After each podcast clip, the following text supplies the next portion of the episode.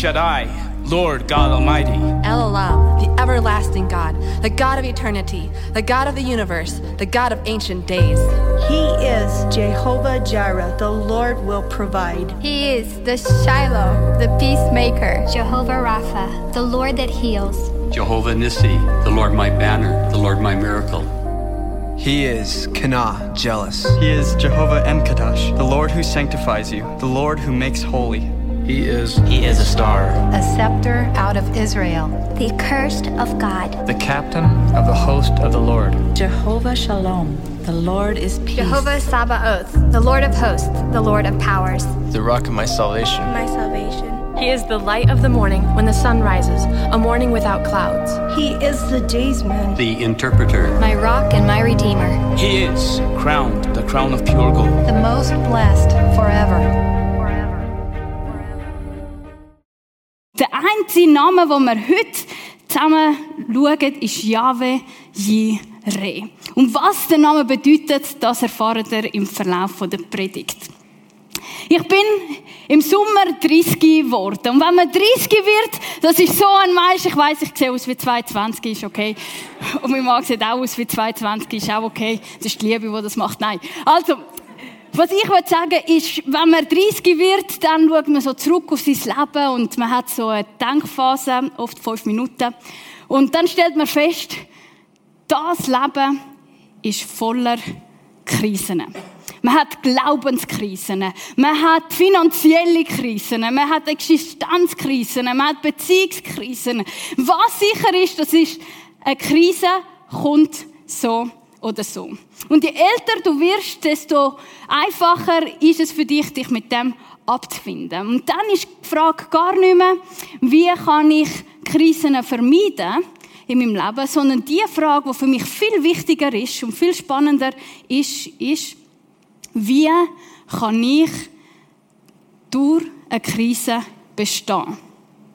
Wie kann ich nicht nur halb überleben, sondern wie kann ich daraus bestehen und am Schluss sogar stärker rauskommen?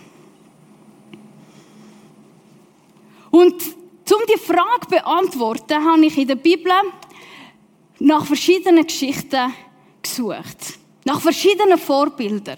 Und ich bin bei einer Person stecken geblieben, wo ich gefunden habe, die Person geht durch eine Krise, wo kein anderer Mensch so hat müssen durchgehen wie diese Person. Ich erzähle euch heute vom Abraham. Wer hat schon mal vom Abraham gehört? Die meisten, ich glaube, die zwei haben schon gewusst, dass es um den Abraham geht. Haben Sie schon gewusst? Nein. Okay, der Abraham ist bekannt im Islam, im Judentum, im Christentum. Er kommt in allen Weltreligionen vor. Warum?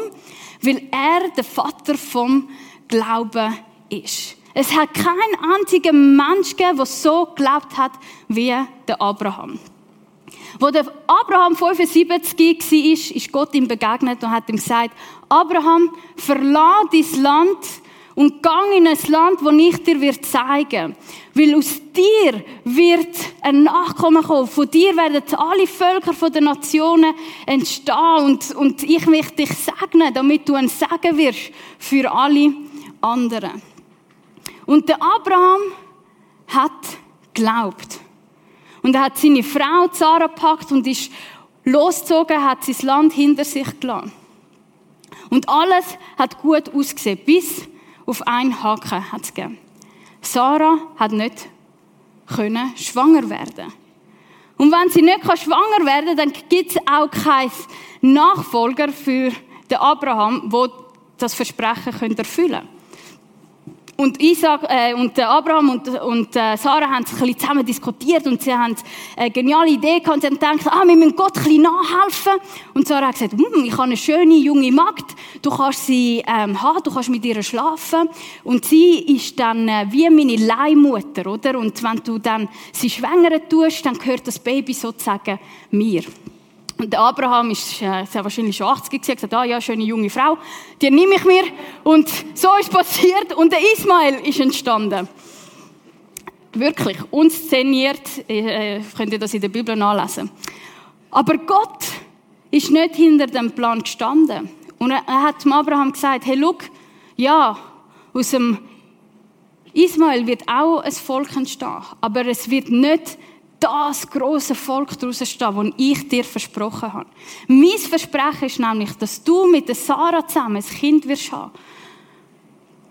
Und aus dem heraus wird eine große Nation entstehen. Und obwohl alles dagegen gezeigt hat, hat Abraham gesagt, okay, ich glaube dir. Und so ist es gekommen, dass der Abraham mit Hunderte und Sarah mit 90 noch ein Kind bekommen hat. Und der Name von dem Kind ist Isaac Und Isaac ist das lebendige Beweis dafür dass Gott seine Versprechen halten man hat Gottes Versprechen können anlangen. Man hat Gottes Versprechen können hänseln. Man hat mit ihm können spielen. Man hat, man hat ihn können erziehen. Gottes Versprechen ist lebendig vor dem Abraham. In seinem Sohn Isaac. Und Abraham ist überglücklich und hat ihn so richtig verwöhnt und er ist irgendwo auf Wolke 7 gewesen. Bis auf einen Schlag alles anders gekommen ist. Wir lesen zusammen 1. Mose 22. Einige Zeit später stellte Gott Abraham auf die Probe. Abraham, rief er. Ja, Herr. Und jetzt wird es spannend. Ich habe da noch ein hebräisches Wort hergeschrieben, Nissa. Und das ist das hebräische Wort für auf die Probe stellen. Und es gibt noch andere hebräische Wörter, die man brauchen kann, um ähm, verdeutlichen, Gott stellt auf Probe. Aber das Spezielle ist, dass bei dem Wort Nissa Aufmerksamkeit ganz auf die Person ist, wo getestet wird. Also die Bibel fordert dich und mich auf. Schau genau her. Schau genau her. Wie tut der Abraham handeln? Wie geht er durch den Test? Wie besteht er die Krise? Und was ist der Test, die Krise gewesen. Wir lesen weiter. Nimm deinen einzigen Sohn Isaac, den du so lieb hast, und geh mit ihm ins Land Moria. Dort werde ich dir einen Berg zeigen, auf dem du Isaac als Brandopfer für mich opfern sollst. Was? Jedes Mal, wenn ich die Geschichte lese, möchte ich die aus der Bibel rausstreichen. Wie kann Gott so etwas fordern? Es macht absolut keinen Sinn, weil es geht gegen all das, was Gott darstellt und ist. Wie kann Gott so etwas verlangen? Und wenn ich anstelle von Abraham gewesen wäre und in dieser Nacht das gehört hätte, dann wäre ich aufgestanden und ich hätte das alles rebuked in the name of Jesus und was auch immer und alle Teufel vertrieben und so und sagt, nein, das kommt sicher nicht von Gott, das ist falsch. Versteht ihr? Es kann nicht sein. Aber Abraham reagiert ganz anders, als ich reagiert hätte. Wir lesen weiter. Wir lesen, und Abraham sprach zu seinen, ah, am nächsten Morgen stand Abraham früh auf und spaltete Holz für das Opferfeuer. Dann belud er seinen Esel und nahm seinen Sohn Isaac und zwei seiner Knechte mit. Gemeinsam zogen sie los zu dem Gebirge, das Gott Abraham genannt hatte. Wir lesen die Geschichte so, wie wenn der Abraham auf einen Sonntagsausflug gehen. Ah, ich stand ein gut auf. Ah, ich habe noch genug Kraft zum Holz hacken. Ah, der Esel ist auch schon parat, aber er ist schlau. Er erzählt Sarah, seiner Frau, nichts. Sonst hätte es viel Drama gegeben. Und er zieht los. Abraham kocht Gott, ohne mit den Wimpern zu zucken. Und ich frage mich, was läuft mit dem Abraham? Was läuft mit dem Abraham? Weil sein Leben ist innerhalb von einer Nacht völlig auf den Kopf gestellt worden. Er befindet sich in einer totalen Krisensituation. Wir müssen mal überlegen. Einerseits hat er Krise auf der theologischen Ebene. Was meine ich damit? Isaac war das Versprechen dass durch ihn alle Völker gesegnet werden sollen. Es macht keinen Sinn, dass Gott so etwas von ihm verlangt. Und wenn wir im Mosebuch anfängt zu lesen, dann ist schon im neunten Kapitel steht schon drauf, dass Gott verbietet, dass ein Mensch einen anderen Mensch soll umbringen. Warum? Weil ein Mensch ist nach dem Bild Gottes geschaffen worden und darum heilig. Und dann verlangt er so etwas Absurdes. Und wenn man in der Bibel weiter liest, kommt man in 3. Mose 18, 21, wo drin steht, wie Gott explizit verbietet, dass Menschen ihre Kinder an Götter opfern könnt ihr nachlesen. Warum? Weil das Kanaaniter, die Ägypter, Philister, alle Völker rundherum haben das gemacht als äh, Brauch. Und man hat viele Knochen von Kindern gefunden, wo, wo dort zumal geopfert worden sind. Und Gott hat das ver, ver, äh, verboten und plötzlich so etwas. Das macht keinen Sinn. Abraham befindet sich auch emotional in einer Krise. Der Isaac ist sein geliebter Sohn. Und etwas, was er mehr liebt als sein Sohn, ist sein Glaube an Gott. Und plötzlich steht das gegeneinander. Wie soll er umgehen?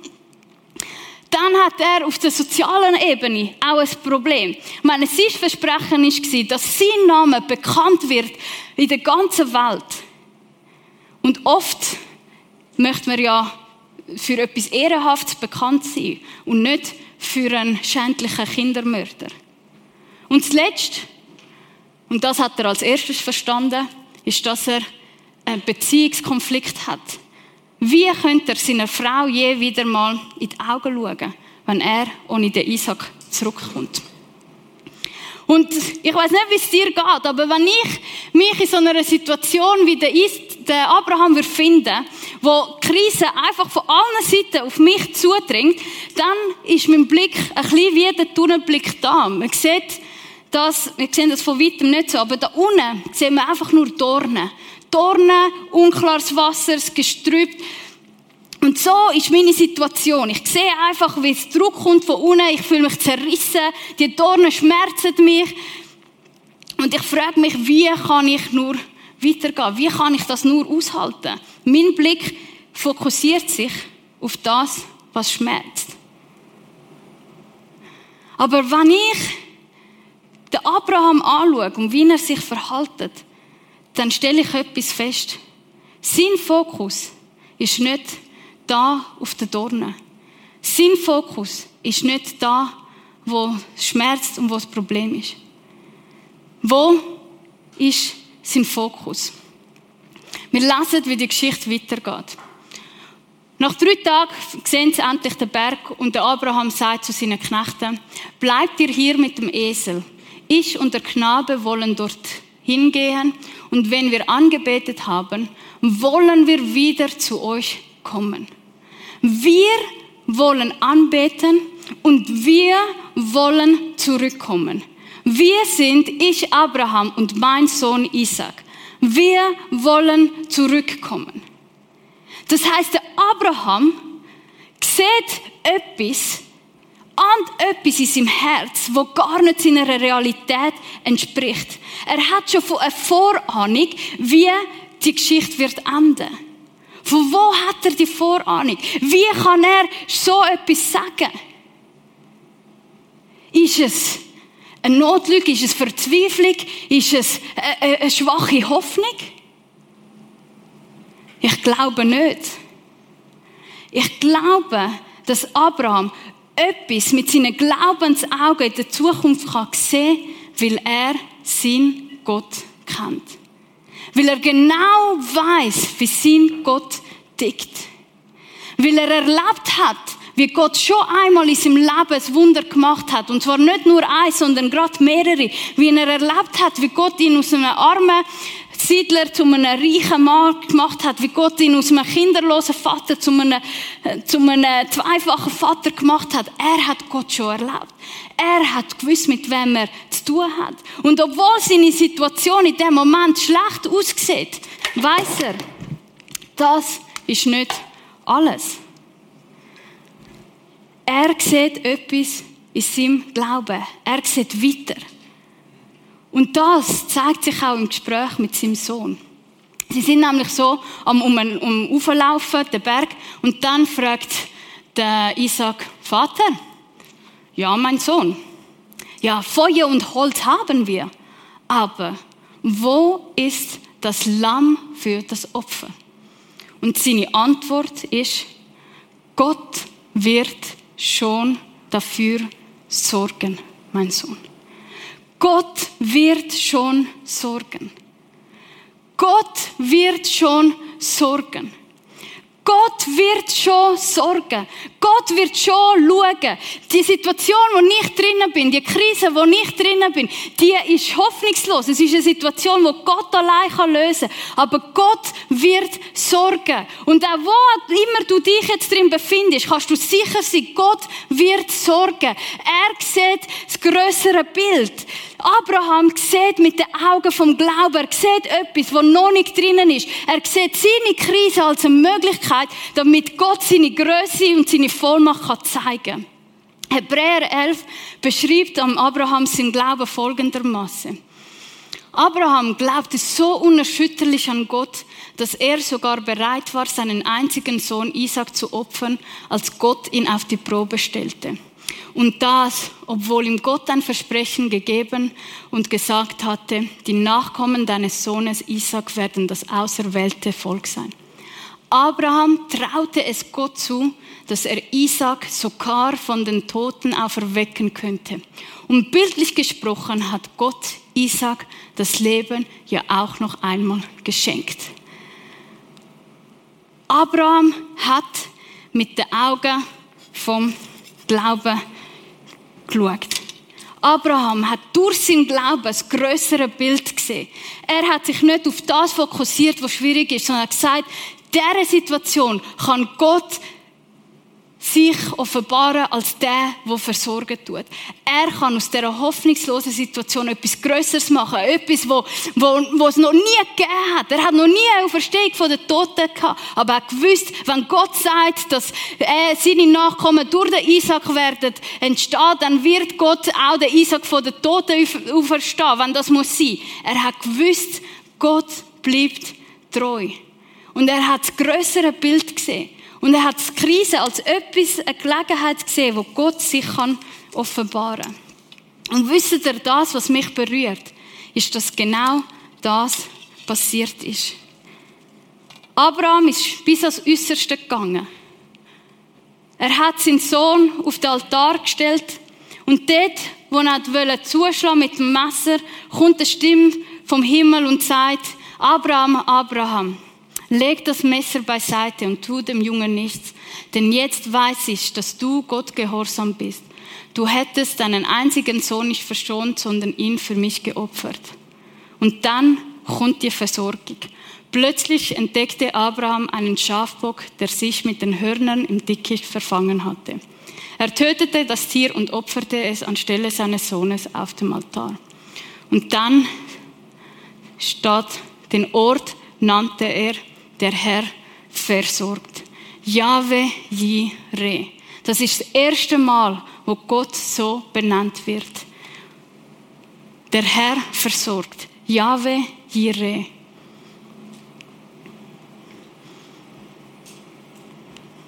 Und wir lesen, wie Abraham noch ein grösseres Versprechen bekommt, wo er noch mehr gesegnet hat, wird. Und das ist das, was mich beeindruckt dass Gott sich mitten in der Krise als der zeigt, wo versorgen tut. Und ich habe mich gefragt, Steph, was ist, wenn du anfängst, die Krisen, die du mit deinen 30 Jahren lebst, als Chancen zu sehen, wo Gott sich offenbaren kann. Als der, der versorgt. Als der, der einen Weg macht. Steuerrechnung kommt jetzt und du sagst dir, ich weiß nicht, wie ich die Steuerrechnung soll können zahlen. Aber hey, es ist eine Möglichkeit, wo Gott sich kann zeigen als der, der versorgt. Er kann von irgendwo das Geld einfließen lassen. Oder vielleicht bist du bald dran, um äh, deine Lehre abbrechen, weil es so schwierig ist. Aber du weißt, Gott versorgt. Und aus einem Grund oder anderen, du weißt es nicht, entweder kündet den schlimmen Stift oder äh, Lehrmeister oder, äh, oder plötzlich hast du mega Freude am Job, man weiß es nicht, aber du siehst, Gott versorgt dich in dieser Krise. Und wisst ihr, Geschichten wie die vom Abraham, die stehen nicht einfach so in der Bibel. Es ist kein Zufall, dass die Geschichte in der Bibel steht. Wenn man Bibelkommentar liest, dann sind sich alle einig. Die Geschichte vom Isaac und vom Abraham und das Opfer, das ist ein Prototyp, eine Vorgeschichte von Jesus und sein Tod am Kreuz.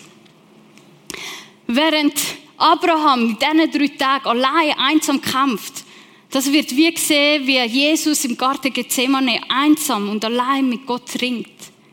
Wenn der Isaac sein Holz auf die Schultern nimmt und den Berg auftreibt, das ist wie ein Sinnbild für Jesus, wo sein eigenes Kreuz auf den Berg von Golgotha auftreibt.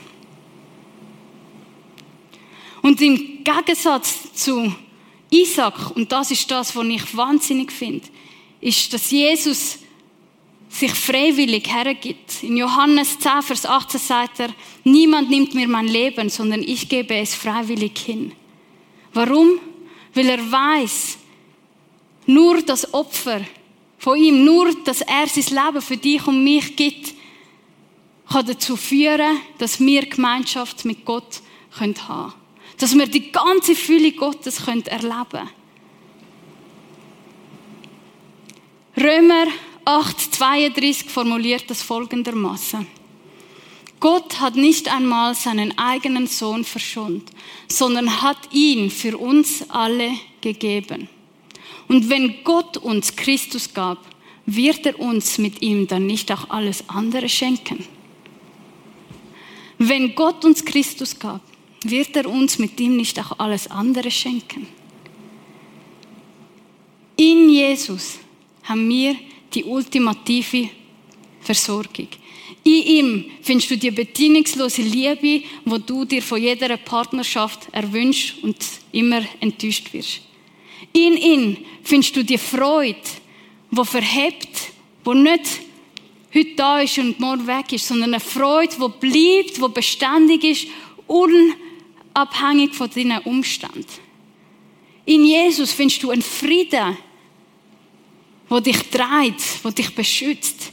In Jesus findest du den Sinn vom Leben. In ihm findest du alles. Er ist dein Ein und alles. Er ist alles, was du brauchst. Jesus und Gott, sie haben alles für dich hergegeben. Und meine Frage ist, bist du bereit? Bin ich bereit, Stefania, zum mich ganz Gott hergeben? Wenn er alles für mich gegeben hat, bin ich auch bereit, zum alles für ihn herzugeben. Und wenn ich zu dem Ja sage, dann weiß ich, dass ich keine Angst muss haben. Warum? Weil ich in ihm alle Versorgung habe, die ich brauche. Weil er das größere Bild sieht, in all dem Schmerz hinein, wo ich mich gerade drin befinde. Er sieht das größere Bild. Und stell dir vor, wir würden ein Impact sein, wir würden eine Generation sein, die sagt, hey, wenn eine Krise kommt, dann sage ich, come on, komm, Krise, zeig dich mir, zeig dich, wie groß dein Berg ist und ich zeig dir, wie groß mein Gott ist. Warum? Weil ich mit den Augen vom Glauben sehe. Weil ich weiß, dass mein Gott Jahwe Jireh ist. Der Gott, der versorgt. Und ich werde mich freuen, wenn eine Krise kommt. Weil ich werde sagen, das ist eine Möglichkeit, zum Gott sich mir zeigen. Damit ich sehen kann wie treu er ist. Damit ich sehen kann dass er heute noch lebendig ist. Damit ich sehen kann dass er heute noch Wunder macht. Und zwar nicht im Leben von meinem Mann, nicht im Leben von meiner besten Freundin und nicht im Leben von einer Pastorin, sondern in meinem eigenen furz normalen Alltag und Leben. Es ist so gut. Es ist so gut, sich dem Gott herzugeben. Weil er den grösseren Blick hat. Und weil sein Name ist, ich bin Gott, der, der dich versorgt.